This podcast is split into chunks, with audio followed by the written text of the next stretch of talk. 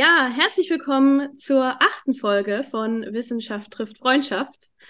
Ähm, wir enthalten uns heute um ein nicht so lustiges Thema wie jetzt zum Beispiel die Osterbräuche. Und zwar über Tötungsdelikte durch Kinder und Jugendliche zwischen Emotionen und Vernunft. Und ähm, natürlich bin ich nicht allein hier, sondern habe ein wunderbares Team. Und äh, ja, Bernd, magst du dich einmal vorstellen, wer du bist? Wenn ich jetzt nicht gerade einen Niesanfall bekomme, kann ich das gern versuchen, ja. Ja, ich bin Bernd Hader, Journalist und mache von Anfang an hier mit. Ähm Ach hier, jetzt hätte ich, wäre es von beinahe mit mir durchgegangen, ich hätte was zum Thema gesagt, aber machen wir erstmal in der Runde weiter, weil ich habe tatsächlich diese Geschichte, über die wir gerade jetzt eben im, noch vor der Sendung gesprochen haben, James Balger, das war ja auch genauso 1993, ne, was ich so mitbekomme. Es war auch die große Klogauer Zeit, über die wir in einer anderen Folge mal gesprochen hatten. Deswegen ist mir das auch sehr präsent, ja. Mhm. Hm. Jetzt hast du doch schon was zum Thema gesagt. Ja, ne? Aber ist nicht schlimm. Mag dich trotzdem. Holm. Ja, wer bist du denn? Holm Hümmler, äh, 53 Physiker, 52 Physiker, äh, Unternehmensberater, Skeptiker, äh, mit ein paar Büchern und ähm, ohne so richtigen Bezug zum Thema, außer vielleicht aus den, äh, den äh, Politiktagen meiner, meiner Studienzeit, äh, wo auch gelegentlich mal über Strafmaße und Jugendkriminalität gesprochen wurde, aber in einem ganz anderen Kontext. Super, Dankeschön. Lydia, wer bist ja, du? Ich, ich bin Kriminalpsychologin und ich arbeite mit erwachsenen Sexual- und Gewaltstraftätern in einer JVA und in einer Ambulanz für sexuell straffällige Menschen, die dann im Rahmen ihrer Be Bewährungsauflagen bei uns sind und nicht mit Kindern. Deswegen freue ich mich auch, dass heute andere Menschen mit ihrer Expertise zu diesem sehr schwierigen Thema beitragen können. Dankeschön. Ja, genau, du hast die anderen äh, Menschen schon angesprochen. Wir haben nämlich auch wieder Gäste hier und ähm, Jan, möchtest du dich einmal vorstellen? Ja, gerne.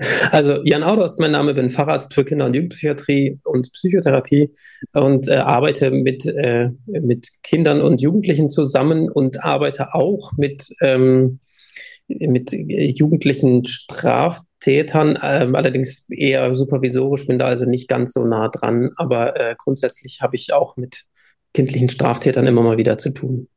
Dankeschön. Und Martin. Ja, hallo, Martin Rettenberger, mein Name. Ich habe Psychologie und Kriminologie studiert, bin Direktor der Kriminologischen Zentralstelle und wir beschäftigen uns in der wissenschaftlichen Einrichtung mit der Frage, warum Menschen straffällig werden. Ältere und jüngere, Kinder natürlich eher selten, ähm, aber auch das kommt in unserer Arbeit vor. Super, danke schön. Ja, und ich bin Annika Harrison, äh, ich glaube 33, ähm, Podcasterin, Mutter, und auch Teil dieses wundervollen Formats. Ja, ähm, dann lasst uns doch, würde ich sagen, direkt einsteigen ins Thema. Und ähm, Lydia, magst du vielleicht uns ein paar über ein paar Fälle berichten? Genau. Also Bernd hatte es angesprochen, gerade im Vorgespräch hatten wir schon darüber gesprochen, dass ich einen biografisch interessanten Bezug zu dieser Thematik habe, denn während meiner Schulzeit, als ich selbst zehn Jahre alt war, ist ein sehr bekannter Fall international, sehr intensiv in der Presse Thema gewesen und dann natürlich auch gesellschaftlich. Und das war der Fall des getöteten jungen äh, James Bulger, der von zwei Zehnjährigen getötet wurde. Er war zwei Jahre alt. Das heißt, die beiden Täter waren genauso alt zu dem Zeitpunkt, als ich davon in den Medien hörte, wie ich. Und das war dann für mich natürlich irgendwie eine spannende Frage, wie können Menschen in dem Alter das tun? Das habe ich mich ernsthaft in dem Alter, in dem ich war, gefragt. Und dann habe ich mir auch relativ bald versucht, dazu Informationen zu besorgen. Das war damals, Anfang der 90er, wir reden ja hier von 1993, sehr schwierig. Das heißt, es gab damals nicht einfach so das Internet, wo ich hätte reingehen können, sondern ich habe mir dann unter anderem ein Buch besorgt. Das habe ich gerade in die Kamera gehalten, Der Schlaf der Vernunft. Der Fall James Bulger. Und äh, das habe ich dann gelesen, weil ich halt auch wissen wollte, welche Hintergründe hat das. Und ich fand das dann sehr interessant und habe mir dann noch ein anderes Buch besorgt, nämlich Wenn Kinder töten von Paul Monet. Und dieses Buch, Wenn Kinder töten, ist dann zur Grundlage für meine Facharbeit geworden im Fach Pädagogik, die ich netterweise ernsthaft zu diesem Thema machen konnte. Natürlich war meine Lehrerin erst ein bisschen überrascht, aber ich habe gesagt, ich habe hier diese zwei Bücher gelesen und ich habe mich jetzt damit beschäftigt wegen diesem Fall und dann hat sie gesagt, okay, gut, dann mach das halt. Und ja, ich habe auch eine Eins bekommen. Auf jeden Fall will ich nur sagen, ich habe also sehr früh dann äh, schon in meiner Schulzeit mich damit beschäftigt. Achso, ich wollte sagen, die Facharbeit war natürlich nicht mit zehn, sondern dann im, im weiteren Verlauf meiner Schulzeit, als ich dann das Fach Pädagogik hatte und das dann machen konnte. Aber ich will sagen, damals war das schon ein Thema. Und jetzt, wo unsere Gesellschaft gerade sich kürzlich wieder sehr intensiv mit diesem Thema zu beschäftigen begonnen hat, fühlte ich mich sehr erinnert an diese Anfangszeit, damals Anfang der 90er. Und ich möchte einfach damit sagen, dass es einige historische Fälle gibt, die halt immer wieder zu solchen medialen und gesellschaftlichen Debatten geführt haben und dass das jetzt nicht ein Phänomen der Neuzeit ist. Und das ist etwas, was vielleicht Menschen, die das Anfang der 90er zum Beispiel nicht so mitbekommen haben, gar nicht wissen. Denn genau im selben Jahr 1993 gab es noch einen anderen sehr interessanten Fall. Tragischerweise auch ein äh, 13-Jähriger in diesem Fall, der einen Vierjährigen getötet hat. Das war in den USA. Und auch dieser Fall ist medial sehr bekannt geworden. Und ich will damit nur sagen, diese Debatte ist nicht neu, aber es ist immer wieder wichtig, sie zu führen. Und ich denke, dass Martin ja hier einiges dazu sagen kann, weil an dich und dein Institut ja auch viele Fragen gerichtet werden, gerade wenn so ein Fall dann auch gesellschaftlich debattiert wird. Und vielleicht kannst du ein bisschen berichten, was die häufigsten Fragen sind, die eben an dich und euch gestellt werden zu diesem Thema. Darf ich vorher, vielleicht, Martin? Vielleicht, ja. Oder, ah, ja. Genau, oh ja, jetzt komme ich von, vielleicht, Verzeihung, Martin, wenn ich nur, ähm, dann, mhm. vielleicht ordnen wir es erstmal ein, weil ich war ein ja. bisschen verwirrt, mit welcher Größenordnung wir überhaupt zu tun haben. Ich habe heute wirklich ernsthaft äh, Zahlen gefunden, was Jugendgewalt unter 14 Jahren angeht. Die reichen von 19 Fällen im Jahr bis 30.000. Also ich weiß nicht, wie da gezählt, gerechnet, Statistik geführt wird. Also mit welchem mhm. Problem haben wir es zu tun? Hm. Das ist eine gute Frage, okay. Vielleicht passt die Frage auch direkt zu äh, dir, Martin, ähm, weil du ja auch eben mit deinem Institut Auskunft gibst zu den Fakten, die bestehen in diesen Fällen. Ja, und das ist natürlich im Bereich der, der sogenannten Kinderkriminalität. Da muss man mit den Begriffen ja auch mal ein bisschen aufpassen äh, oder der, der Gewalt, die von Kindern ausgeht, äh, noch schwieriger wie bei den Statistiken bei Erwachsenen oder älteren Personen. Wir haben relativ schlechte oder zumindest nur sehr einseitige statistische Erhebungen und sehr häufig wird die polizeiliche Kriminalstatistik herangezogen. Und Bernd, die 19 würde ich im Jahr 2022 ja. wurden die gezählt. Genau, ja. Äh, und die kann man nochmal aufteilen auf verschiedene Altersgruppen, 6 bis 14, also in jeweils Zweierschritten. Und dann sieht man in der Statistik, dass zum Beispiel sechs bis achtjährige gibt es jetzt einen Tatverdächtigen mit einem Tötungsdelikt. Das ist natürlich ein Extremfall, aber man muss ganz klar dazu sagen, PKS-Daten sind Falldaten bei der Polizei registriert. Das ist nicht die Kriminalität in Deutschland, sondern es ist das, was bei der Polizei konkret mit Tatverdächtigen registriert wird. Äh, und das, deswegen können wir einen echten Blick auf die Kriminalität oder straf, äh, strafbare Handlungen von Kindern nur gewinnen, wenn wir verschiedene Quellen kombinieren, also PKS-Daten äh, und beispielsweise Dunkelfeldbefragungen, Dunkelfelderhebungen, pädagogische Studien, aber eben auch aus dem Bereich der Kinder- und Jugendpsychiatrie, wo dann eher natürlich wieder extremere Fälle überrepräsentiert sind. Und wenn man das zusammennimmt, hat man ein halbwegs ähm, gutes Bild vielleicht bekommen, aber immer noch mit vielen offenen Fragen. Mhm. Also ein, eine echt verlässliche Zahl haben wir nicht. Mhm. Wo käme denn ein Dunkelfeld bei Tötungsdelikten her? Also bei, bei normaler äh, Gewalt, äh, da ist natürlich das Dunkelfeld riesig, weil ich überhaupt erstmal definieren muss, wo fängt eigentlich Gewalt an äh, und wo, wo hört äh, sozusagen der normale, die normale Auseinandersetzung zwischen Kindern auf. Aber bei einem Tötungsdelikt müsste ich doch eigentlich relativ klar haben.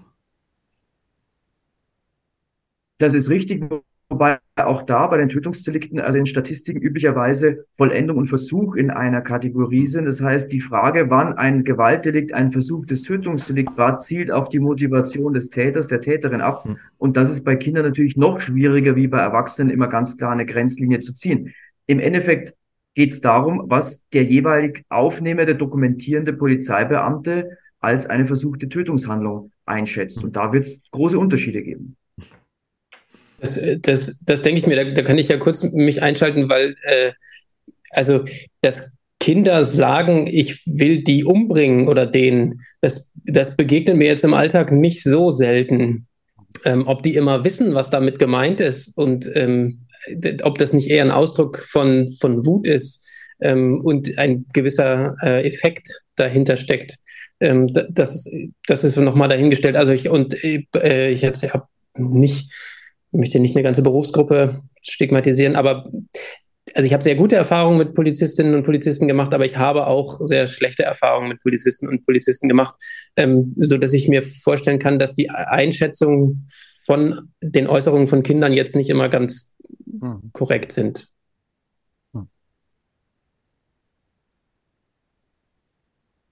Also auf jeden Fall ist ja sehr groß diskutiert worden, ähm, hatte ich zumindest den Eindruck, ob ähm, solche Fälle jetzt insgesamt zunehmen, ob die Gesellschaft jetzt dazu beiträgt, dass mehr schwere Gewalt durch Kinder und Jugendliche ausgeübt wird. Und ich denke, dass das auch eine Frage ist, die häufig an dich gestellt wird, Martin, ne? Vielleicht. Ja, wir haben also jetzt in, nach, nach dem, dem schrecklichen Fall in, in Freudenberg kam eine sehr große Welle der Aufmerksamkeit in diesem Bereich. Und zwar einerseits natürlich medial öffentlich und andererseits aber auch im, im Sinne einer Politikberatung. Das sind ja so die beiden Bereiche, in denen wir tätig äh, sind. Äh, und da waren die Fragen waren natürlich immer sehr, sehr ähnlich, zumindest in diesem Fall sehr ähnlich. Die erste Frage, warum machen Kinder das überhaupt? Also man würde erstmal vermuten, Kinder haben ja in unserer Alltagssprache etwas sehr Unschuldiges. Man traut ihnen sowas erstmal gar nicht zu und ist dann ganz erschrocken, dass Kinder eben auch solche schlimmen Dinge wie Erwachsene tun können. Die nächste Frage, entwickelt sich da irgendwas? Kommt da eine Welle auf uns zu? Wird das alles schlimmer und schlechter? Das wird sogar oft ein bisschen vorausgesetzt. Äh, diese These wird schon als bestätigt gesehen. Und dann natürlich die nächste Frage, wie kann man sowas in Zukunft verhindern? Das sind eigentlich so die Kernthemen, mit denen wir uns jetzt in den letzten Wochen vermehrt beschäftigen sollten, durften oder mussten. Und, Und die äh, Frage wäre jetzt wirklich von mir, ähm, wie kommt es denn dazu? Also, ich meine, das ist eine extreme Situation, das ist, denke ich mal, klar. Ähm, und das ist natürlich immer auch individuell. Ähm, aber hm. das wäre jetzt so meine unbedarfte äh, Frage. Wie, wie hm, kommst ja. du überhaupt zu? Also ich kann mich noch erinnern, Lydia, du sicher auch. Ich sagte ja eben, 93 war auch so ein bisschen die Klogauer Zeit, über die wir, äh, bei welchem Thema war es nochmal? Äh, gesprochen hatten. Ja. Und äh, sofort war damals natürlich, es ging damals konkret um Chucky 3, Chucky die Mörderpuppe. Also zuallererst wurde mal ein Film dafür verantwortlich gemacht, wie grundsätzlich immer steht auch heute noch bei Wikipedia ein langer äh, Artikel drüber, dass das irgendwie an den Filmen lag. Und dann, ich weiß jetzt nicht genau, was in den beiden Büchern steht, Lydia, die du gezeigt hast, aber dann kam natürlich klar so nach und nach, ja, vollkommen äh, dissoziales Elternhaus äh, und so weiter und so fort. Ich nehme an, Martin, das Ganze tendiert dann eher in diese Richtung. Wenn man auch nicht, vermutlich nicht immer. Es wird vermutlich auch Sachen geben, wo man echt auch sagen muss, sorry, ich habe ich hab keine Erklärung, es passiert einfach, aber vermutlich gibt es die eine oder andere. Also ein ganz häufiger Reflex, den ich auch zunächst mal nachvollziehen kann. Ich glaube, man muss da nur äh, aufpassen, dass man es auch versucht, äh, differenziert dann, dann zu diskutieren, ist das natürlich die heutige Zeit. Also mit allem, was die heutige Zeit so mit in irgendeiner Form dafür verantwortlich äh, sein muss, dass unschuldige Wesen plötzlich zu zu Monstern werden. Und natürlich ist da was mit dem Internet zu tun, mit den neuen Kommunikationsformen. Kinder werden zu früh an bestimmte Dinge herangeführt. Das ist schon auch etwas, was sehr häufig reflexartig auch in, in die Diskussion eingebracht wird. 93 waren es Horrorfilme, Ende der 90er waren es Musikrichtungen und jetzt haben wir äh, eben gerade das Internet und die, vor allem die sozialen Medien, die da eine große Rolle zu spielen scheinen. In der öffentlichen Wahrnehmung. Ob das wirklich so ist, das äh, können wir ja nicht, nicht belegen. Hm. Es ist aber, ähm, naja, vom Gesamtbild zumindest auch, ich habe mich mit Effekten von Medien auf Gewalttaten in unterschiedlichen Kontexten beschäftigt, ja nicht so, dass vieles dafür spricht, dass die Medieninhalte einen relevanten Faktor bei der Begünstigung einer Tat spielen würden, sondern andere Faktoren da sehr viel relevanter sind. Mhm. Wobei ich Und, mir natürlich mhm. die, die, umgekehrte Situation schon vorstellen kann, als ich den Artikel dann, wie gesagt, jetzt heute nochmal gelesen habe, dass natürlich Kinder, die äh, sowas wie ein äh, normales Elternhaus nicht kennen und permanent nur erleben, dass Eltern sich prügeln und streiten, dass die vielleicht auch, sagen wir mal, an normalen Filmen, irgendwie netten Zeichentricks, die dann gar kein Interesse haben, sondern natürlich Gewaltdarstellungen sich angucken, weil sie gar nichts anderes kennen und mit, mit anderen Filmen gar nichts anfangen können. Das könnte ich mir schon vorstellen. Wobei ich, also man, man weiß schon, dass, ähm, dass eher das Elternhaus ein ähm, sozusagen vorhersagt, was für Medien konsumiert werden mhm, und ja. in, in Elternhäusern, die ihre Kinder eben nicht angemessen fördern, eher äh, ein schädlicher Medienkonsum stattfindet und dass das eher die, die Richtung ist. Und dann ähm, ist sozusagen auch eine, eine, also zum einen können die nicht angemessene Inhalte gucken und die werden dann auch nicht begleitet. Also mhm. ähm, wenn ich mir angucke, was, was meine Kinder schon verstört, ähm, dann, dann das, das sind Kinderfilme, wo es ein bisschen emotional wird, mhm. die, ne, wo das ja drauf ankommt und die muss ich dann, die muss ich dabei begleiten, sonst, sonst halten die das gar nicht aus. Und mhm. äh, wenn es dann eben völlig äh, äh, blutig und horrormäßig wird und ich das nicht mache, dann ähm, muss ich das ja auch irgendwie verarbeiten. Aber letzten Endes ist der, der Effekt nicht die Medien, sondern die mangelnde, die mangelnde emotionale Begleitung durch die Erziehungsberechtigten. Und wir meinen mit den Medien ja auch nicht, dass die Kinder äh, zum Beispiel ähm, nicht, wenn sie älter sind, auf soziale Medien oder so äh, zugreifen dürfen, sondern wir meinen ja, also nur um das klarzustellen für mich auch, wir meinen damit äh, da wirklich Horrorfilme oder so, richtig? Weil, ähm, also ich, ich bin ja Lehrerin, ne, die sind alle auf TikTok unterwegs alle. Es sind nicht nur, nicht nur Leute, die jetzt, äh, wo man sagen würde, da ist das Elternhaus nicht in Ordnung. Und da, also da, da gibt es sozusagen eher die, ähm, die Frage, was ist denn, was ist denn äh, Ursache, was ist Auswirkung? Also zum Beispiel weiß man, dass Menschen mit Depression, mit Depression oder Jugendliche mit Depressionen mehr Zeit in sozialen Medien verbringen. Ähm, aber das, im Moment sieht es eher so aus, dass die Depression dafür sorgt, dass sie eben weniger andere Sachen machen und dann da mhm. mehr sind, aber nicht viel davon machen und dann depressiv werden. Mhm. Ähm, Wo es wohl noch nicht so klar ist, ist, äh, jetzt kommen wir ein bisschen in ein anderes Thema, ist bei Magersucht. Ähm, aber da ist wahrscheinlich der soziale Aspekt tatsächlich auch nochmal noch mal wichtig. Aber das ist was, was tatsächlich ein Problem sein könnte, wo auch Ursache und Wirkung eben andersrum sind. Hm. Ähm, eine Frage im Chat von Caspar David Niedlich. Wissen wir, worauf das, äh, was, was da bezichtigt wurde für ähnliche Sachen, bevor es Horrorfilme gab? Weil das sind ja alles jetzt relativ moderne Medien. Hat jemand ein historisches Beispiel? Ich jetzt nicht. Also es gibt ja die Lesesucht, äh, die, hm. die, die schon im, oh, ich glaube, ich, da, ich bin jetzt kein Historiker, aber also als noch eher Bilder gemalt wurden. Die, die Romansucht. Äh, Romansucht, genau, die, ja. die quasi junge Frauen äh, liederlich werden ließ. Mhm. Ähm, und und äh, völlig äh, sich, ja, also das ganz zerstörerische Einflüsse hatte. Ich habe auch bei Vorträgen von Lydia zum Beispiel schon gesehen, dass äh, da haben auch Leute dann das einfach gemalt. War das, hm. habe ich das ja, richtig in Also das war, äh, das war zum Beispiel bezogen auf die große Debatte zu, ähm, jetzt anderes Thema, ganz wichtig kurz zu sagen, äh, gefährlich sexuell sadistisch motivierten Straftaten, wo es sehr stark mhm. um sehr gewalttätige Fantasien geht.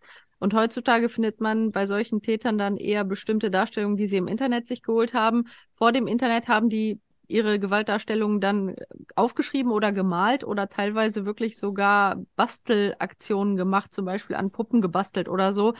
Das ist ein anderes Feld, aber das verdeutlicht, Personen mit einer bestimmten drängenden Gewaltfantasie werden sich Möglichkeiten suchen, dieser Ausdruck zu verleihen und sie gegebenenfalls zu konsumieren. Und ob sie dann die Geschichten malen oder schreiben oder ob sie im Internet nach Darstellungen suchen, die ihrer Fantasie entsprechen, sind dann verschiedene Möglichkeiten. Aber das ist in dem anderen Bereich etwas, wo ich immer darauf verweise, dass man also früher andere Dinge bei hm. denen gefunden hat, was aber im selben Resultat durchaus mündete. Hm. Breaking News, gerade bei, bei Spiegel Online vor zehn Minuten gekommen, in Recklinghausen hat man die Leiche einer 19-jährigen Frau gefunden und hat einen 17-jährigen Tatverdächtigen festgenommen. Oh. Ja, also über, mit jugendlichen Tätern war ja auch viel. Wir hatten am Wochenende den hm. Fall, mhm. wo äh, die der 14 das 14-jährige Kind eines äh, mhm. eines ermordeten Erwachsenen äh, festgenommen wurde, also oder zumindest als Tatverdächtiger geführt wurde. Also die die Fälle hat man eigentlich ständig, ja. Mhm. Naja, ich glaube, man muss aber jetzt auch hier dazu sagen, äh, also zunächst mal glaube ich, ist, ist bei der ganzen Diskussion wichtig, äh, immer wieder zu erwähnen oder dazu zu sagen, dass ähm, also Kinder und Jugendliche ein deutlich höheres Risiko haben, Opfer zu werden von Gewalt und von Misshandlung und Missbrauch, als in irgendeiner Form in einer Täterrolle zu schlüpfen. Mhm. Also wenn es darum geht, Kinder zu schützen, dann nicht davor, dass sie kriminell werden, sondern davor, dass sie von Erwachsenen missbraucht oder misshandelt werden. Mhm. Das ist, glaube ich, mal das, das Erste, so was, was mir bei diesen, bei diesen Nachrichten manchmal ein bisschen zu kurz kommt. Oder wir kippen immer so von einem Extrem in das, in das andere.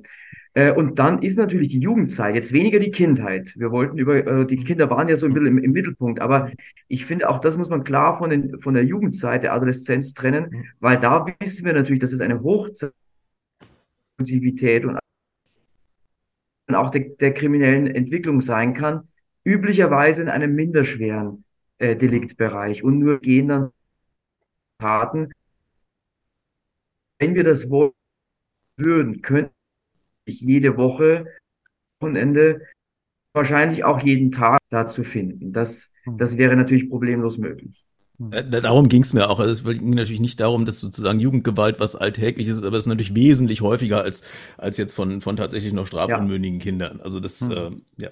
In den Medien sieht man ja auch immer wieder so, ich sag mal, Verteufelungen.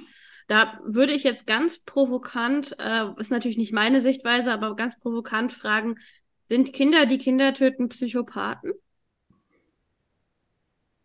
Wort wird immer gerne benutzt, wenn es um äh, schwerwiegende De Delikte geht, auch schon bei Erwachsenen. Und natürlich glaube ich, dass das Wort häufiger genutzt wird von Menschen, die jetzt aber das nicht fachlich meinen, sondern in der Bevölkerung, weil sie mit diesem Wort jemanden verbinden, der prinzipiell eben äh, besonders grausam und gewissenlos agiert. Jetzt sollte man vielleicht erwähnen, dass halt Psychopathie bei Jugendlichen gemessen werden kann mit Hers Psychopathie Checklist in der Jugendversion. Diese ist allerdings für die Altersstufe 14 bis 18. Also beispielsweise ähm, wäre die dann nicht anwendbar äh, bei jetzt Elfjährigen so.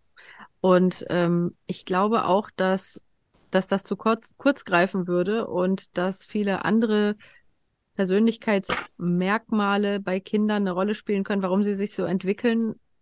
Und vor allem dürfen wir eins nicht vergessen, wenn ein 10, 11, 12, 13-jähriges Kind eine Tat begeht, dann ist seine Persönlichkeitsstruktur noch gar nicht ansatzweise fertig entwickelt. Ich hoffe, dass gleich der Jan mehr dazu sagen kann. Dementsprechend, ja, äh, wäre also dieses Kind noch gar nicht von der Persönlichkeit sozusagen die Person, die es als erwachsene Persönlichkeit jetzt sein wird, zwangsläufig. Also von ja. daher, ich bin da immer ähm, sehr vorsichtig und finde, dass das, äh, dass dieser reflexartige Psychopathiebegriff eher so eine Allgemeinbevölkerungstendenz ähm, ist zu glauben, okay, psychopathische Menschen völlig gewissenlos, nur solche Menschen können solche Taten begehen, aber das wird, glaube ich, der Komplexität gerade des Bereichs bei Kindern und Jugendlichen überhaupt nicht gerecht, das so ver allgemeinert dann äh, bewerten zu wollen. Jan und hm. Martin, vielleicht Meinungen von hm. euch? Also ich glaube, ähm, zum einen, du erklärst ja immer, äh, Psychopathie ist so eine, eine Mischung, eine Kombination aus verschiedenen Persönlichkeitsstörungen und dazu muss man einfach sagen, dass ähm, Persönlichkeitsstörungen vor dem 18. Lebensjahr sehr selten ähm, vergeben werden und es so ein, hm, ich glaube, noch anhaltenden Streit in der Kinder- und Jugendpsychiatrie gibt, ob man das vor dem 18. Lebensjahr äh, machen sollte oder nicht, weil die Persönlichkeit sich ja auch noch in, in Entwicklung befindet. Und ein Argument dafür ist, dass man sagt, wenn man das, wenn man dem Kind einen Namen gibt, können die Leute auch Hilfe bekommen. Ähm, und das, das äh, ein Argument dagegen ist, dass es eine Stigmatisierung ist. Und das muss man eben gut gegeneinander abwägen. Und ähm, bei Kindern ist, ist das auf jeden Fall noch nicht äh, vorhanden. Also da, da kann man natürlich bestimmte Verhaltensweisen sehen, aber ob jemand jetzt ähm, ja, also man, man, man kann einfach das nicht voneinander, voneinander trennen. Es gibt schon gewisse Risikofaktoren und in, im, im Kindesheitsalter gibt es die, die sogenannte Störung des Sozialverhaltens als Diagnose. Die gibt es dann bei Erwachsenen nicht mehr und man weiß, dass Kinder, die eine Störung des Sozialverhaltens haben, ein höheres Risiko haben. Das heißt, nicht alle bekommen das. Das heißt nur, die haben ein höheres Risiko, im Erwachsenenalter auch eine Persönlichkeitsstörung zu entwickeln. Und Störung des Sozialverhaltens geht von Kindern, die äh, massiv Erwachsenen widersprechen, ähm, bis hin zu Brandstiftung, Körperverletzung, Diebstähle, dissoziales Verhalten und ist ein relativ weites Spektrum, was da abgedeckt wird. Und ähm, wo, wo ich persönlich eben hellhörig werde, ist, wenn bestimmte Taten, Gewalttaten eben relativ unemotional ähm, durchgeführt werden. Und auch da weiß man, dass Kinder, die eben ähm, so, ein, so eine, ja, eine unemotionale Gewaltausübung haben, die haben auch ein höheres Risiko, dann später ähm, weiterhin kriminell zu werden. Mhm. Äh, aber ab wann sind Kinder denn in der Lage, sozusagen zuzuordnen, dass man dieser Gewalt, äh, diese Gewalt emotional, also dass das, was Emotionales ist, auch in seinen Auswirkungen? Ich glaube, also das, das geht, du musst unterscheiden, können die das kognitiv, können die das emotional, hm. ähm, können die das ableiten, spüren die das selber? Das, ist, das sind ja alles verschiedene Entwicklungsebenen und man weiß, also Dreijährige wissen schon relativ schnell, de, aus, der, aus der Reaktion der Erwachsenen, hauen ist irgendwie nicht okay. Ähm, mhm.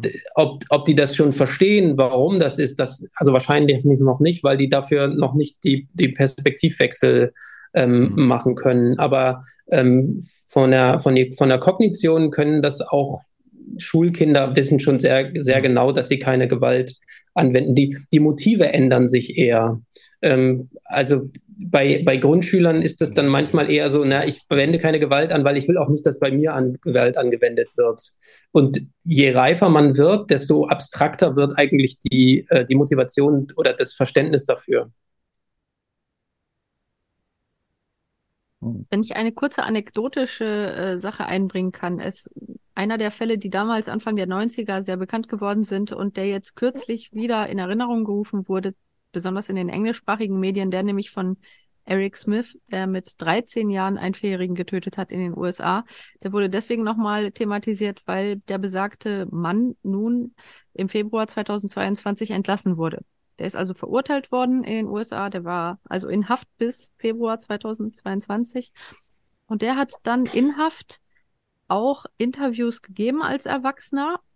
Also die sind sehr interessant, wo er nämlich seine persönliche Entwicklung hin zum erwachsenen Menschen geschildert hat und seine Perspektive auf seine Tat als Erwachsener und damals als Junge. Und ich fand, dass er sehr nachvollziehbar ähm, in diesen Interviews darlegt, dass er damals, also man muss dazu sagen, er war ein äh, Junge, der sehr, sehr, sehr stark gehänselt wurde. Also offenbar verbal, offenbar gab es auch körperliche Übergriffe von anderen Kindern. Und ähm, er hatte keine Möglichkeiten, sich in irgendeiner Form aus seiner Sicht ähm, ja dagegen Hilfe zu holen. Und da war wohl der hauptsächliche Anteil seiner persönlichen Gewalterfahrung durch Gleichaltrige bezogen und den konnte er sich nicht also entgegenstellen. Und er hat erklärt, dass er immer mehr Gewaltfantasien hatte und sich nur gewünscht hat, diese ganze Wut, die die Sekundäremotion der eigentlich persönlichen Verletzungen war, die dann, also das ist meine Interpretation der, der Interviews, aber diese ganze Wut dann an einer anderen Person auszuagieren, die dann ihm so hilflos ausgeliefert ist, wie er halt denjenigen, die ihn immer über lange, lange Zeit wohl systematisch äh, gequält haben, ausgesetzt war. Und er hat gesagt, dass er zum damaligen Zeitpunkt, als er die Tat beging und auch im Anschluss der Tat, dass er sich mit der Tat wohlfühlte. Weil für ihn war es ein Ventil.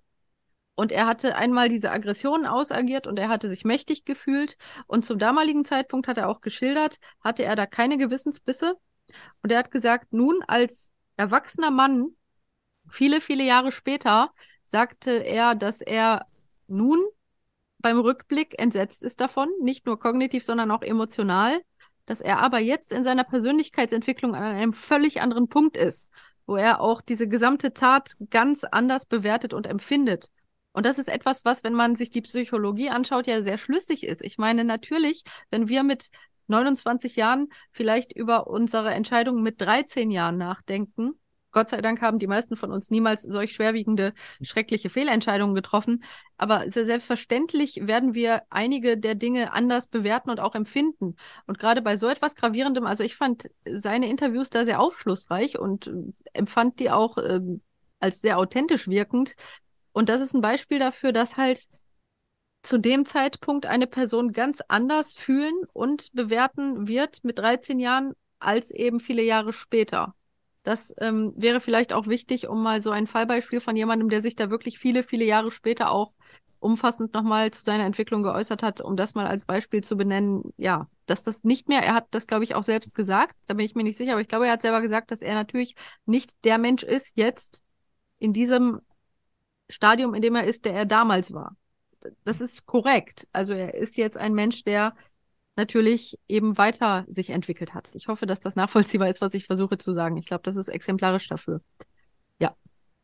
Da wäre jetzt meine Frage, wissen äh, Kinder oder Jugendliche, ist wahrscheinlich auch total individuell, fällt mir da auf, aber wissen die, was sie tun? Also sind die Tragweite bewusst oder gar nicht oder so ein bisschen?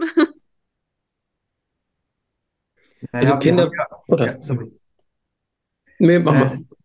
Nur vielleicht kurz von der, von der kriminologischen Seite, die ist wahrscheinlich schneller abgehandelt.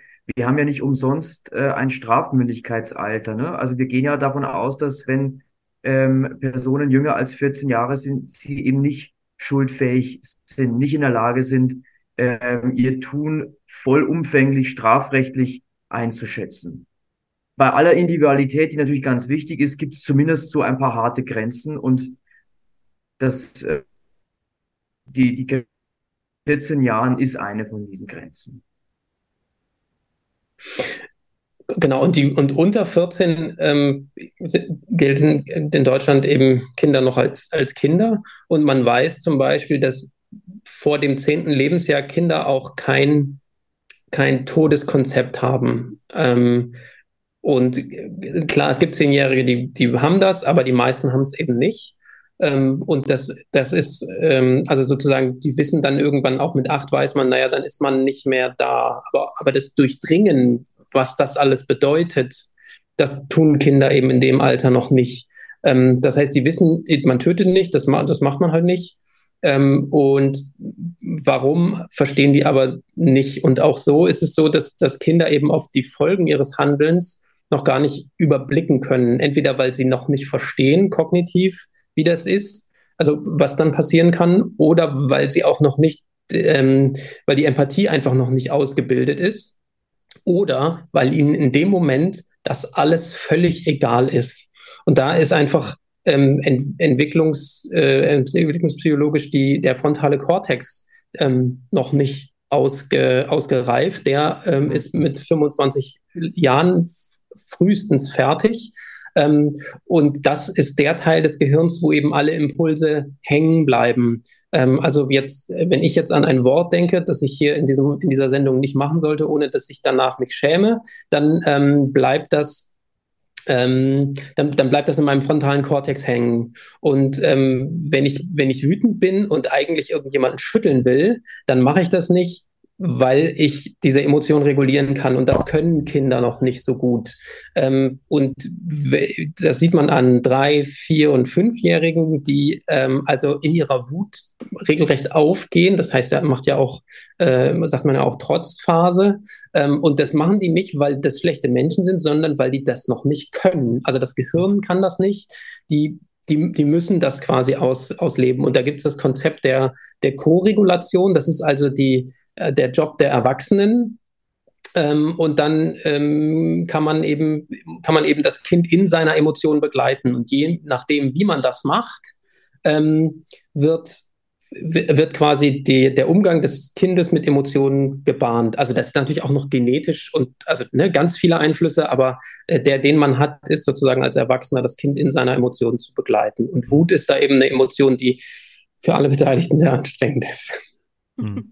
Also was ich interessant fand zum Thema Strafmündigkeitsalter ist das Beispiel Schweiz. Da gibt's grundsätzlich ein Strafmündigkeitsalter ab 10, mhm. äh, aber Haftstrafen äh, können erst äh, ab 15 verhängt werden. Das heißt, man hat sozusagen ein Alter, wo, wo ein, ein Jugendstrafrecht zwar greift, aber eben mit Maßnahmen, wie wir sie in Deutschland vielleicht eher in der, äh, äh in der, in der Kinder- und Jugendhilfe haben.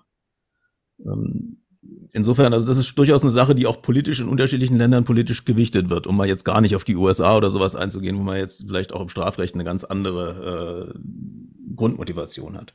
Aber wie ist es denn überhaupt und generell? Also ich bin ja da wirklich sehr ignorant. Äh, ach, nicht äh, aus, äh, ähm, also ich bin es einfach, nicht weil ich es will.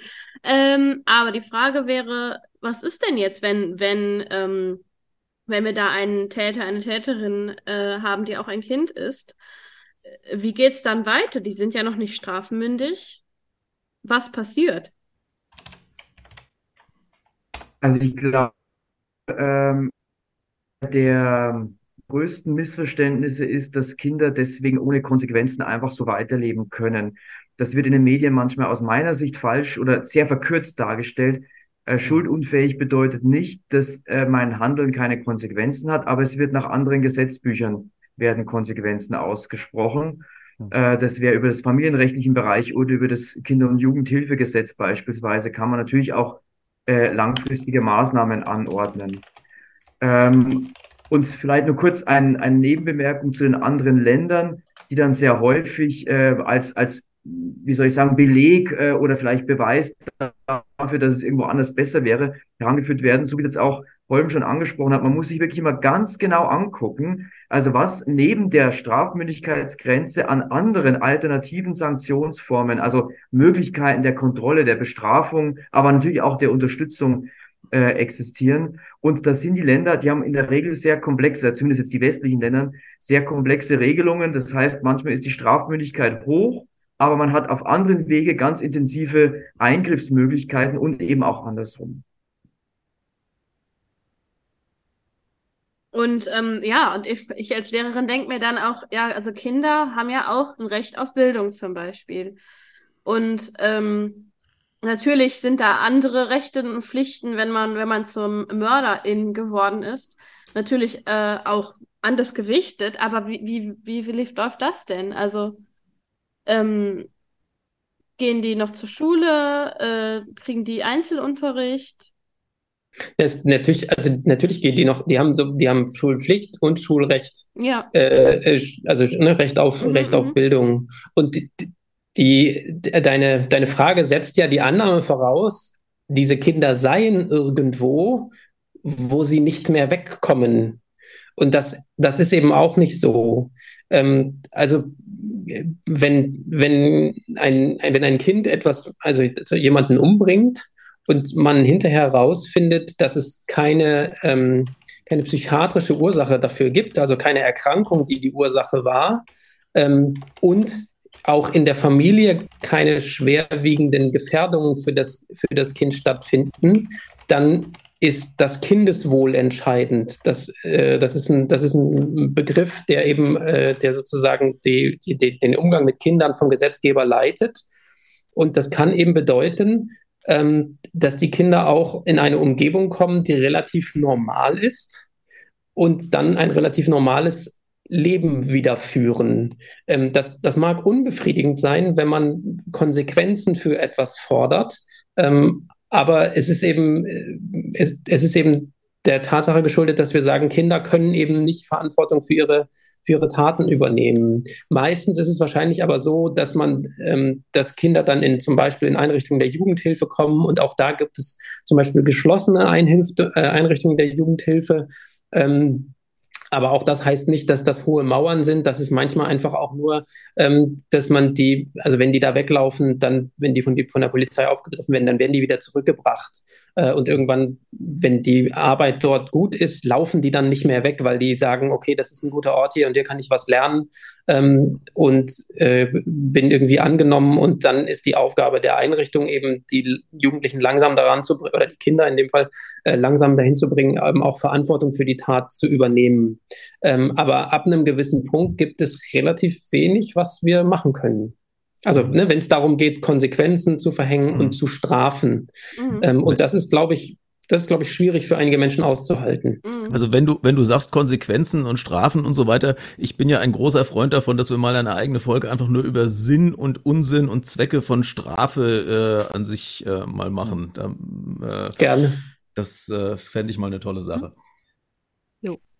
Und ich glaube, da, ähm, dass ja die, also der wichtigste Punkt ist doch, äh, dass man versucht, aus der Sicht oder, oder auf, bei der Sicht des, des Kindes äh, entwicklungspsychologisch das best, die bestmögliche Lösung zu finden. Also wir sind uns ja alle einig, dass hier irgendwas äh, gehörig schiefgelaufen ist und dafür braucht es die beste Lösung. Und ich finde, es kann eben nicht sein, dass das Strafbedürfnis der Erwachsenen mehr wiegt als die, als die Entwicklungsmöglichkeit äh, eines Kindes, selbst wenn es eben extrem schlimme und tragische Dinge äh, angestellt hat. Trotzdem braucht es natürlich immer auch den Blick äh, auf, auf, die, ähm, auf die Perspektive des Kindes. Und es kann eben nicht sein, dass es nur darum geht, was denn jetzt die Öffentlichkeit äh, aushält oder gut findet oder welches Strafbedürfnis möglicherweise. Ich verstehe das auch, ich kann es nachvollziehen, aber wenn wir um, um Vernunft auch sprechen und um rationale Entscheidungen, dann ist eben die Entwicklungsperspektive des Kindes wesentlicher als das Strafbedürfnis des Zeitungslesers. Ja, also da, dazu gab es eine ganz interessante Anmerkung von Hexchen Luna im Chat auch, mhm. äh, der aufgefallen war, dass eigentlich die gleiche, die, die, dieselben politischen Strömungen, die äh, fordern, das Strafmündigkeitsalter herabzusetzen, ähm, gleichzeitig häufig so dieses, dieses Bild des reinen unschuldigen Kindes sehr stark vertreten und sich, äh, sich beschweren über Frühsexualisierung, wenn Kinder irgendwie mit, äh, mit Bildern von Homosexualität oder irgendwelchen äh, anderen Konzepten des modernen Lebens konfrontiert werden. Also auf der einen Seite sagt man, äh, Kinder muss man von allem irgendwie fernhalten. Und äh, wenn aber was schief läuft, sind Kinder irgendwie völlig äh, verantwortlich für das, was sie tun und, und äh, im, im, dem, dem vollen, äh, der vollen Wucht des Strafrechts ausgesetzt. Hm. Da gab es auch einen ganz interessanten ähm, Artikel zu in der, in der Zeitschrift der Deutschen Gesellschaft für Kinder- und Jugendpsychiatrie, dass es ähm, durchaus Belege dafür gibt, dass Menschen, die äh, autoritären Regierungsformen oder autoge äh, Parteien, die autoritäre Regierungsformen propagieren, anhängen, eher bereit sind, Kinder körperlich zu strafen. Und da es ja mittlerweile ein Recht auf eine gewaltfreie Erziehung gibt, ähm, passt das, ne? Das sind auch die Leute, die sozusagen härtere Strafen führen und fördern und gleichzeitig aber ihre Kinder eben auch strafen. Und ähm, dieses, dieses Strafen von Kindern, dieses körperliche Strafen, sorgt eben eher dafür, dass Kinder äh, Taten begehen, als dass sie äh, ja, Empathie lernen. Ich würde da vielleicht noch gern kurz ergänzen, äh, dass sich in dieser, bei der öffentlichen Diskussion, bei der gesellschaftspolitischen Diskussion, äh, allerdings doch eine relativ große Einigkeit dann da war, dass man das Strafmündigkeitsalter nicht verändert, also von CDU, CSU ausgehend, alles, was dann äh, in die linke Richtung von dort ausgehend geht, war sich einig, das wollen wir so lassen. Das ist auch ein System, das sich bewährt hat. Äh, und auch die Expertinnen und Experten, die werden ja auch oft manchmal ein bisschen geschimpft oder zu Recht kritisiert, weil sich alle widersprechen. In dem Fall, glaube ich, waren sich auch so gut wie alle, zumindest die ich gehört habe, Experten und Experten einig, das macht schon Sinn. Die Regeln, die wir haben, die sind nicht umsonst so und die haben eben auch sehr viel Positives bewirkt. Ja, es gab sehr viele Zeitungsartikel über eine lebhafte Debatte, aber die, äh, es wurde eigentlich in den Artikeln nie äh, gesagt, wer das eigentlich fordert, außer eine Umfrage, die offenbar von der deutschen Polizeigewerkschaft äh, angestoßen war. Aber ansonsten äh, hat sich da eigentlich auch niemand so richtig, also jetzt aus dem aus dem äh, normalen demokratischen Spektrum, niemand irgendwie aus dem Fenster gelehnt dafür. Also das, das schien mir auch so ein bisschen eine konstruierte Debatte zu sein. Man muss allerdings dazu sagen, dass es früher anders war. Also Lydia hat es ja auch erwähnt, ne? es gab die Diskussion in den letzten Jahrzehnten immer mal wieder. Und da war auch, da waren die politischen Lager durchaus kontroverser äh, noch eingestellt. Also da hat sich, das ist zumindest, ne, wir haben ja Vernunft im Titel für heute. Ich finde schon, da hat sich viel Vernünftiges durch ja, da ging es aber auch noch um, um, sagen wir mal, andere Schwerpunkte. Da ging es ja mehr um das Thema jugendliche Intensivtäter äh, als jetzt um solche plakativen Einzelfälle. Ja, das ist natürlich richtig. Dass, also man muss dann immer genau gucken, wo, ähm, also um, um welche Tätergruppe geht's. Und bei den jugendlichen Intensivtätern, die, die wären aus meiner Sicht auch nochmal deutlich anders zu bewerten. Da brauchen wir auch eine Mischung aus Unterstützung und Sanktion äh, und Kontrolle und zwar auch langfristig. Ähm, das ist natürlich bei sehr jungen ähm, ähm, Kindern oder bei Kindern generell, äh, unabhängig vom Alter, was anderes. Da gab es in der Vergangenheit stärker sanktionsbezogene Forderungen. Äh, ich habe die jetzt auch, ich habe sehr viel Empörung gelesen und die verstehe ich ja auch. Ich glaube, die kann jeder verstehen, der sich mit diesen Fällen beschäftigt hat. Aber ich habe jetzt relativ selten ähm, ganz intensive rechtliche Eingriffsrechte gehört oder gelesen. Seltener als in der Vergangenheit. Hm. Ich glaube auch, dass im Grunde sagen wir ja, indem wir Kinder bis zum, also Kinder straffrei stellen, sagen wir, ähm, ihr übernehmt noch keine Verantwortung, sondern wir übernehmen Verantwortung als Gesellschaft. Ähm, und, und deswegen ist es, glaube ich, in diesen Fällen auch immer gut zu gucken, haben wir als Gesellschaft was übersehen. Und, ähm, und ich glaube, auch in der Vergangenheit wurde das tatsächlich auch oft gemacht und dann wird schnell gesagt, das wird alles damit entschuldigt und erklärt, nee, hm. wir müssen ja irgendwie verstehen, wie Gewalt entsteht, um sie dann verhindern zu können. Und ich glaube, da haben wir mit, also mit Potenzial nach oben, aber als Gesellschaft insgesamt einen ganz guten Job gemacht bisher. Also da, da ist natürlich auf der einen Seite die Gesellschaft, auf der anderen Seite, und das Thema kochte auch im Chat vorhin hoch, ähm, sind es die Eltern. Also äh, wie, wie, wie, äh, wie ist da die Verantwortung der Eltern? Inwieweit kann man den Eltern da Verantwortung äh, zuschieben? Und inwieweit tut man es? Naja, Eltern, Eltern sind sowieso für alles verantwortlich. Also da, das, da, das, das gehört dazu, wenn man Eltern ist. Äh, ich glaube, da, da kann man auch nur den Einzelfall angucken. Und es gibt, ähm, das hatten wir im Vorgespräch schon, es gibt Fälle, wo man irgendwie sagt, naja, klar ist da irgendwie Gewalt, ist da ein Kind gewalttätig geworden. Und es gibt Fälle, da fragt man sich, wie ist das denn passiert? Ähm, und ich glaube, man kann das wirklich nur an, anhand von ähm, gesellschaftlichen Prinzipien, die wir immer wieder ähm, anwenden und ähm, wo wir, wo wir weitermachen. Und dann wird's eben, wird das Risiko für Einzelfälle sinken und ähm, der Einfluss, der schlechte Einfluss von Eltern wird kleiner. Gibt es denn irgendwas, was wir als Gesellschaft machen könnten, um ähm, Kinder gar nicht erst so weit in eine Extremsituation geraten zu lassen? Weil wir können ja auf die Eltern direkt nicht unbedingt Einfluss nehmen, erst recht nicht, wenn es hinter geschlossenen Türen geschieht. Gibt es irgendwas, was man, was man als Gesellschaft machen kann? Ich glaube, man kann all die Maßnahmen ergreifen, unterstützen, äh, die eben für Kinder gute Entwicklungsmöglichkeiten äh, bieten. Und äh, es war, also Jan, du hast ja das, das Versorgungssystem angesprochen, vertrittst das ja auch mit, mit, mit viel Engagement und, und, und Arbeit. Aber ich glaube, dass wir da natürlich als Gesamtgesellschaft schon nochmal überlegen können, äh, ob alle, die äh, eine professionelle psychosoziale Unterstützung brauchen, äh, sie in der Form bekommen, wie es notwendig wäre. Mhm. Äh, das wären sicher Aufgaben, die, die man auch weiterhin als, als Gesellschaft im Blick behalten muss. Ja, es ist natürlich, mein Gott, ich bin vor ein paar Wochen nach einem Vortrag über Verschwörungstheorien gefragt worden, ob äh, so gute Sozialpolitik nicht äh, eine Prävention gegen, gegen Verschwörungsglauben wäre. Ich habe eine Weile drüber nachgedacht und Holm, ich denke, da ist zumindest was dran und auch mit dieser äh, James Annika wie Balger oder Balcher. Bulger, äh, okay.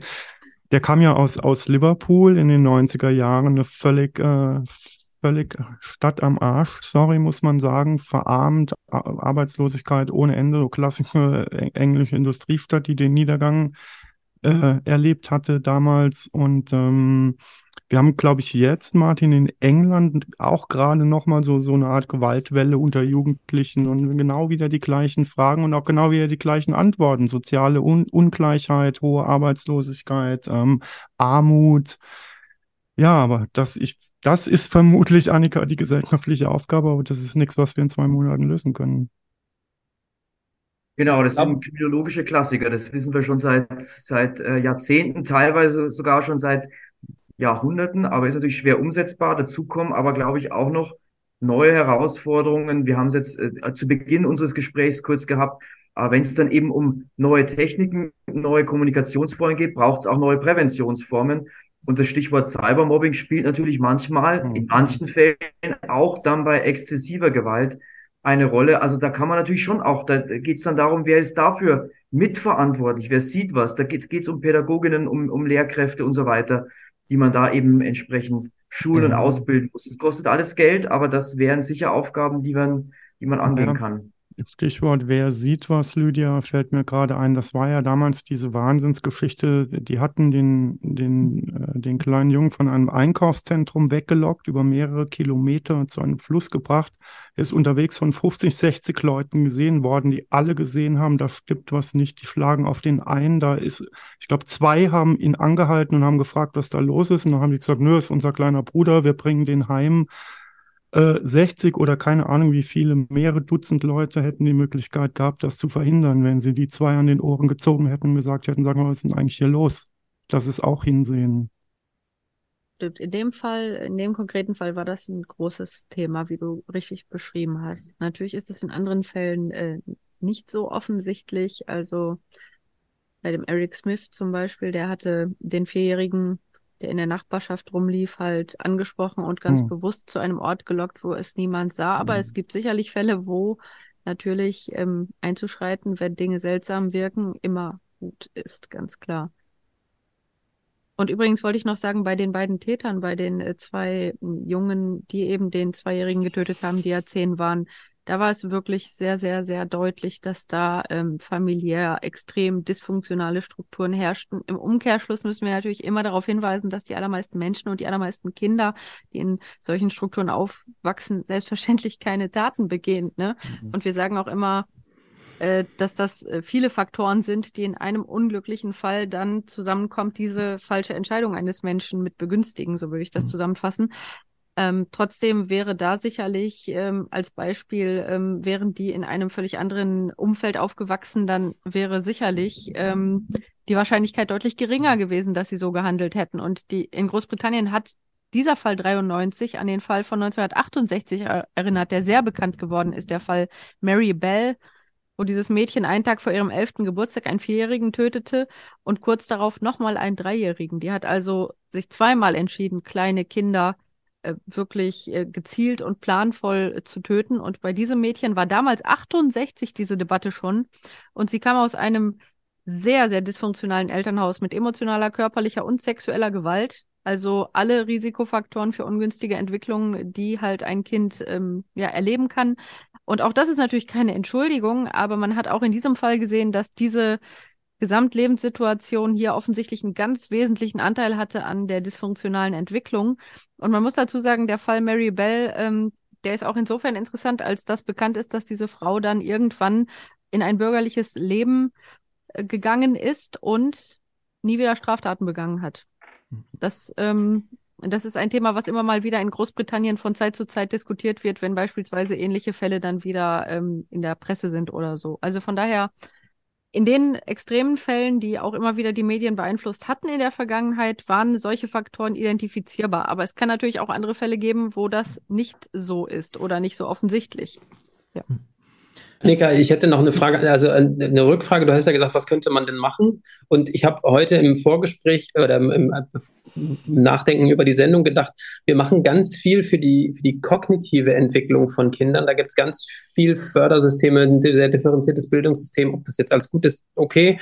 Ähm, aber machen wir auch, und das wäre jetzt die Frage an dich als Lehrerin, ne, was für die emotionale Entwicklung von Kindern, weil ich glaube, wir sind schon relativ weit, aber das wäre tatsächlich eher was, wo man gezielt jetzt auch noch was dran machen könnte, weil das ist tatsächlich das, wo es, ja, ja. Ich würde sagen, da ist noch ordentlich Handlungsbedarf. also okay. gerade gerade in der Schule, die ja immer noch sehr auf Leistung aus ist und auch, also eher Druck noch mehr erzeugt und ähm, Mobbing möglich macht und so weiter und so fort. Also da äh, ist noch deutlich Handlungsbedarf auf jeden Fall. Mhm. Und ich, also ich habe manchmal den Eindruck, wenn ich mit Kollegen oder äh, Bekannten spreche, dass so der, ähm, dass es so ein Widerspruch ist, für emotionale Gesundheit zu sorgen und leistungsbereit zu sein. Ähm, ne? das, also entweder schmeißen wir Blumen rum und äh, singen Kumbaya oder wir sind halt ein Leistungsstandort. Und ich glaube, dass das, dass das noch nicht angekommen ist, dass das eine mit dem anderen einfach auch zusammenhängt. Total. Ähm, und ähm, dass das uns sich auch nicht ausschließt. Also überhaupt ja, nicht. Total. Ich hatte eine Kollegin ähm, auch an einer anderen Schule, also damit man ne, jetzt keine Rückschlüsse ziehen kann, wo es war, aber es war an einer anderen Schule auf jeden Fall, auch nicht an meiner. Äh, die hat gemerkt, dass ihre Schüler nach ähm, dem und dem Unterrichtsfach immer unzufrieden äh, waren und dann hat sie gesagt, gut, dann machen wir jetzt eine fünf Minuten ein bisschen Pause noch, obwohl ihr eigentlich jetzt keine Pause habt und dann machen wir Unterricht. Und die ist dafür tatsächlich angemahnt, also abgemahnt worden. Ne? Weil, sie, weil sie fünf Minuten Pause im Unterricht gemacht hat. Ähm, und das, da sieht man, das ist ein, das ist ein Riesenwiderspruch oder der wird als Riesenwiderspruch gesehen, dieses emotional äh, fördern oder vielleicht auch nur sagen, es ist okay, auch mal eine Pause zu machen, literally. ähm, und, und auf der anderen Seite dann leistungsbereit. Das wird echt als äh, Widerspruch gesehen, ja. Ist ja auch manchmal so, eine, so ein bisschen so eine Unterstellung bei, weil wir das, wir bringen das ja auch Jugendlichen in der Therapie oft bei. Also das ist dann unter dem Stichwort Selbstfürsorge und dem zu sagen, ich dann gehe halt fünf Minuten vor die Tür und komme dann wieder. Ähm, aber ich muss auch immer im Hinterkopf haben, das muss dann auch in der Schule äh, durchgehen. Ne? Dann muss ich, mhm. also wahrscheinlich muss ich dann sagen, ich gehe mal auf Klo oder was weiß ich. Mhm. Ähm, äh, und die Unterstellung ist eben manchmal auch, naja, dann machen die ja gar nichts mehr. Ja, genau. Und auch nicht alle Kollegen lassen auf Toilette gehen. Hm. okay. Aber vielleicht sollten wir insgesamt nochmal äh, zusammenfassen, äh, weil das gerade durch solche Debatten immer wieder aufkommt, dass ja insgesamt die schweren äh, Gewaltdelikte doch per, seit Mitte der 90er doch insgesamt zurückgehen und dass der Eindruck, der oft durch ähm, Medienberichte entsteht, dass die Welt jetzt ähm, und vor allem unsere Umgebung sehr viel gefährlicher wird, dass die sich ja nicht deckt mit den harten Fakten. Ne? Vielleicht kannst du das nochmal ganz kurz einordnen, Martin, weil ich habe den Eindruck, dass das die Allgemeinbevölkerung nicht so richtig mitbekommt. Ja. Ja, genau. Wir haben uns jetzt über die Frage der, äh, wie entwickeln sich die Zahlen oder wird alles immer schlimmer, haben wir uns jetzt, glaube ich, noch nicht so ausführlich unterhalten. Vielleicht ganz, ähm, ganz kurz, genau was du gesagt hast, würde ich gern zweimal, dreimal unterstreichen. Also wenn man langfristige Trends nimmt, dann nimmt die Gewalt äh, ab, bei Jugendlichen wie bei Erwachsenen. Bei Kindern haben wir eben jetzt äh, lange Verlaufsstudien haben wir dazu eigentlich kaum. Äh, aber alles, was wir sagen können, ist, dass es auch bei den Kindern sicher eher Indikatoren für eine abnehmende Gewaltbereitschaft gibt und für eine Zunahme an emotionaler Kompetenz, auch wenn noch viel zu tun ist. Ist natürlich, wird heute viel mehr gemacht wie vor 30, 50 oder 100 Jahren. Ähm, also da entwickelt sich vieles in die richtige Richtung. Auch die Zahlen entwickeln sich grundsätzlich in die richtige Richtung. Aber es gibt kurzfristig Änderungen, die natürlich Fragen aufwerfen. Und wir haben die PKS ganz zu Beginn äh, angesprochen, die polizeiliche Kriminalstatistik. Und da gab es beispielsweise jetzt äh, vom letzten Jahr, also vom, äh, vom letzten Berichtsjahr zum vorletzten Berichtsjahr, eine Zunahme bei der bei den Straftaten, die von Kindern begangen wurden. Die Gründe dafür sind unklar. Es werden Corona-Effekte diskutiert. Mhm. Es wird überlegt, ob es etwas äh, mit den durch die Corona bedingten Entwicklungsschwierigkeiten zusammenhängt, dass da zu wenig, dass da mehr Versorgung noch da sein müsste. Natürlich bei der Polizei geht es immer auch darum, was nimmt die Polizei auf, wohin guckt die Polizei. Ne? Die PKS wäre bei null, wenn die Polizei ihre Arbeit einstellen würde. Das wollen wir natürlich auch nicht haben. Also deswegen muss, da, muss man ein bisschen gucken, woher kommt es. Genau weiß man es nicht, aber langfristig ist der Trend ein positiver. Hm. Ja, es ist tatsächlich, ich glaube, ich habe mit Lydia mal, wir haben uns mal privat äh, drüber unterhalten. Ähm, ich war, also wenn, wenn wir heute keine Zahlen haben, dann haben wir natürlich gar keine aus den, also meine frühe Kindheit war so Anfang der 70er Jahre und ähm, wie oft ich damals auf dem Schulweg von irgendwelchen äh, devianten, seltsamen Menschen verprügelt worden bin, einfach so. Da haben Leute in der Nachbarschaft gewohnt, das kann man sich heute, die würden heute gar nicht mehr frei rumlaufen, das kann man sich heute gar nicht mehr vorstellen. Aber auf die Idee, da also zum Jugendamt zu gehen und die, und die anzuzeigen, ist man gar nicht gekommen. Das hat man halt, das war halt einfach so. Man ist halt auf dem Schulweg verprügelt worden. Das war, und das, das ist heute völlig unvorstellbar. Fünf Minuten später wird, wird die Polizei da stehen, wird die mitnehmen, glaube ich. Hm. Ich finde das auch nochmal einen ganz guten Aspekt, weil ich glaube, was viele Leute auch vergessen, ist, dass wir heute so hohe Ansprüche an Kinder und Jugendliche haben, mhm. ähm, vom Funktionsniveau her, dass, dass das schon, also dass, dass wenn da mal einer rausfällt, der wahrscheinlich dann zu deiner frühen Kindheit eher zu den Normalen gehört hätte. Ähm, ja. Und das ist wirklich auch etwas, äh, was die Leute, glaube ich, oft vergessen, äh, auch bei älteren Personen, dass früher etwas, was man Kneipenschlägerei nannte oder auf irgendwelchen Volksfesten, da hat keiner die Polizei gerufen.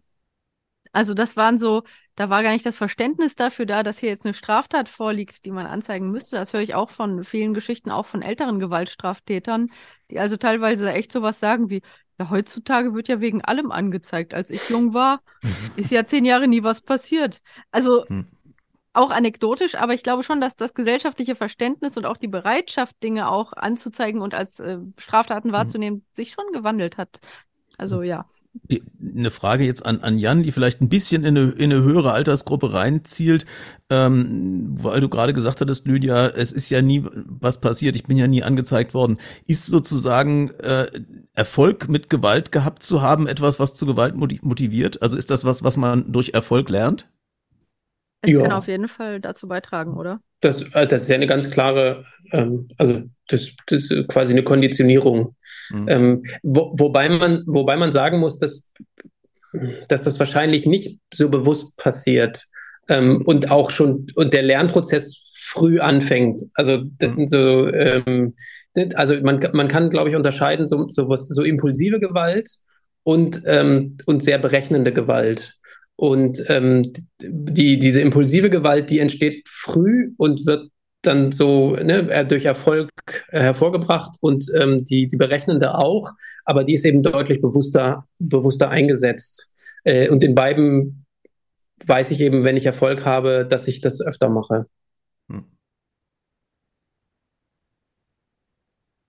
Also insgesamt haben wir, glaube ich, zumindest schon mal den wichtigen Punkt gemacht, dass auch wenn noch viel zu tun ist, wirklich insgesamt gesellschaftlich schon eine Verbesserung im Verhältnis zu Jahrzehnten zuvor zu erkennen ist, die leider sich nicht widerspiegelt in der Medienberichterstattung. Ganz im Gegenteil. Die Medien vermitteln den gegenteiligen Eindruck.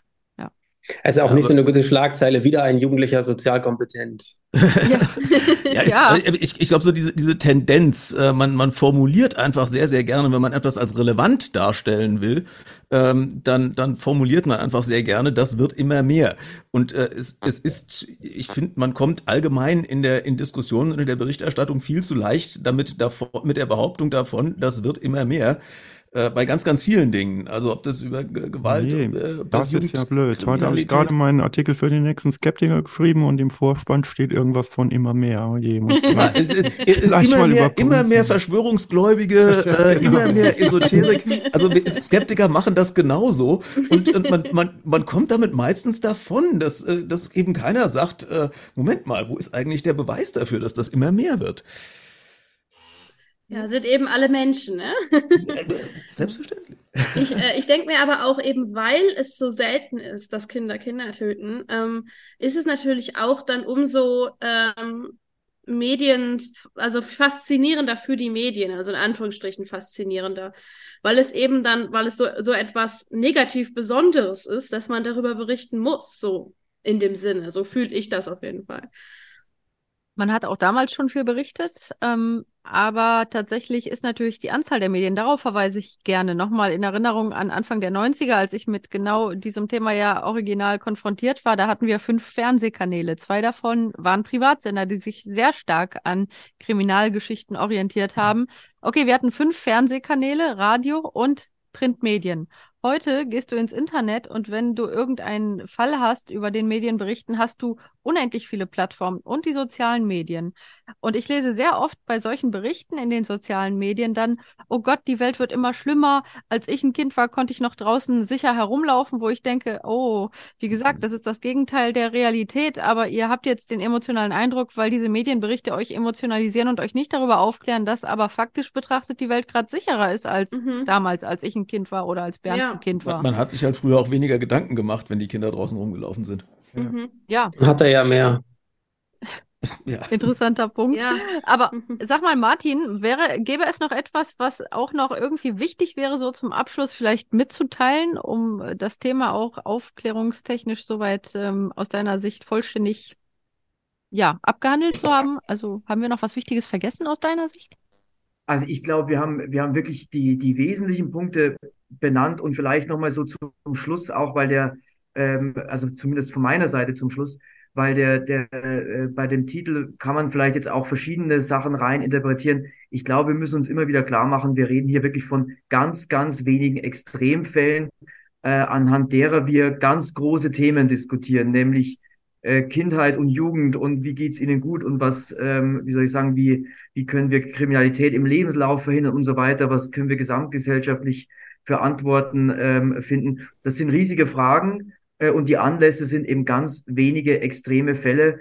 Und da ist es, denke ich, dann auch ganz gut, an der einen oder anderen Stelle eben auch zu sagen, ne, man, man lässt diese, diese, ähm, äh, wie soll ich sagen, diese extreme Emotionalität kurz wieder etwas ähm, abflachen und denkt dann langfristig nochmal in Ruhe drüber nach, ob das, was in der ersten Emotion ähm, an, ähm, an Handlungsbedarf da ist, wirklich dauerhaft auch bleibt. Ich glaube, das ist vielleicht nochmal so zum Schluss zu sagen, es läuft vieles, ihr habt es ja auch gesagt, schon ganz gut. Manche Dinge laufen schlecht, aber das sind zum Glück für uns alle nur sehr wenige Personen, die das dann betrifft.